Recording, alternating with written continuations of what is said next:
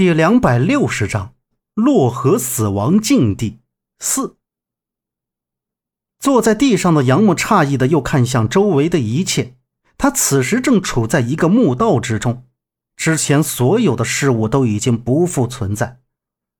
左阳说：“这个墓道是位于洛河下面，具体他们现在处于什么位置，谁都不清楚。”杨木还是不可置信的瞅着左阳。他还没有从大油盐的阴影里出来，就在想：那大油盐难道是幻觉吗？为什么感觉如此真实？除了左阳和夏洛伊，其他人也都在。张瑞雪虚弱的躺靠在他的对面，周震和靶子站在他右前方墓道的中间，与门三爷他们三个人正在僵持着。这时，杨默的头又是一阵疼痛，他摸了摸自己的头。后脑勺已然鼓起了一个大包。左阳还告诉杨木，他们在进了那个黑洞通道之后，走了很久，在洞道里非常的黑，后来的路特别不好走。就在他们走到一处断口时，杨木的脚底落空，直接翻摔到墓道中的一块大石头上，摔晕了过去。而那时候，周震他们正好走在墓道的前面，听到身后有动静。发现是杨木他们将杨木救起，靶子说杨木叫不醒，很可能是脑震荡了，怕是先走不了，就让大家停在原地休息。再后来发现了那个白衣怪人，他把所有人引进了墓道，来到一处墓室前就消失不见了。当时靶子环视了一眼，说那墓室可能是个死穴，有机关陷阱，让大家赶紧离开。就在靶子的话音刚落，他们身前的那堵石墙上浮现出一个小圆圈的绿色火焰，火焰缓缓地向四周延伸，绿火移动的形态，最后勾勒出一个人形来。这个人形还缺了一只脚，在墙面上缓缓地行走。在场的所有人都被吓了一跳，杨木那时还在昏迷当中，所以不知情，尤其是左阳。他见到这个奇怪的人形，这个动作，这个姿态，分明就是刚才死在自己眼前的那个人，就是门三爷的一个手下。左阳看着身体都有些发抖，他突然意识到不可能的事，又把目光抛向靶子他们，这到底是个什么？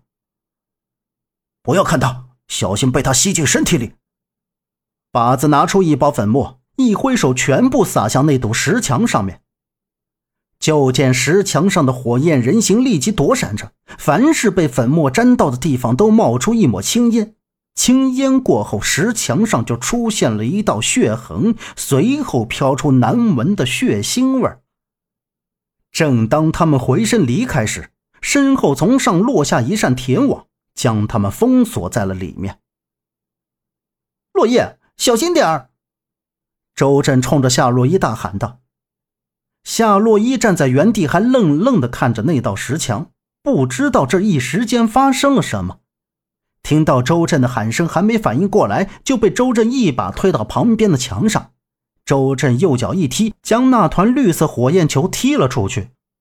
接着，靶子目光冷厉地看向左阳，立刻抓住左阳的肩膀，把他抛离了墙面，上去就是一脚，把那正要探出墙面的绿色火焰碾进了墙面，撒上了粉末。一瞬间，嗖嗖嗖，竟有无数的火焰球飞向他们。张瑞雪的目光一闪，来回躲闪着。他脚不方便，一个躲闪不及就摔到了地上。靶子见了之后，来一个就闪了一下身子，但是还是不小心被火焰球差点烧了自己的胳膊。靶子，你快去看看那边还有什么机关啊！这他妈的火球太多了。周震踢掉一个火球之后，护住身后昏迷不醒的杨木和夏洛伊，说道：“左阳两步上前扶起了张瑞雪，待张瑞雪抬起头来，眼眸中呈现出许多像鬼火一样的火焰球。靶子几步来到墙面前摸索着，没有放过任何一个角落，总算是摸到了一个凸出来的石头，脸色微变，冲他们大喝道：‘都过来，快到俺这边来！’”而就在这时，一个火球直奔杨木的脑袋袭来，夏洛伊惊慌失措地把自己的身体横在了前面。周震一个转身，两三步就到了跟前，飞腿一脚踢飞了火球。两个人赶紧扶起杨木，向靶子身边走去。左阳和张瑞雪也冲了过来。靶子在慌乱中按下了那个凸出来的石头，在他们旁边的石墙上开出了一人道的口子，几个人匆匆的跑了出去。出了那道石墙，他们迅速离开了那个喷着火焰球的墓道。然而，他们进入了一个黑漆漆的墓穴里。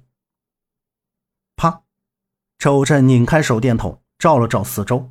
他将杨木放下，这里面竟然有一口棺木，棺木前还架着一套铠甲，铠甲上厚厚的灰尘，两侧还有一些兵器，兵器旁还有几个箱子，看来这是位将军的墓。靶子看到这个墓，显然是大吃一惊。他本想着熊二爷说洛河古墓中有不少宝藏，还有他要找的东西，可如今这个墓室简陋无比，寒酸至极，难不成这些烂兵器就是他们要找的宝藏？这让他心里有些无语至极。这时，左阳点亮了一根蜡烛，瞬间墓室亮堂了起来。哼，俺说俺蜡烛去哪儿了？原来在你们手里拿着呢。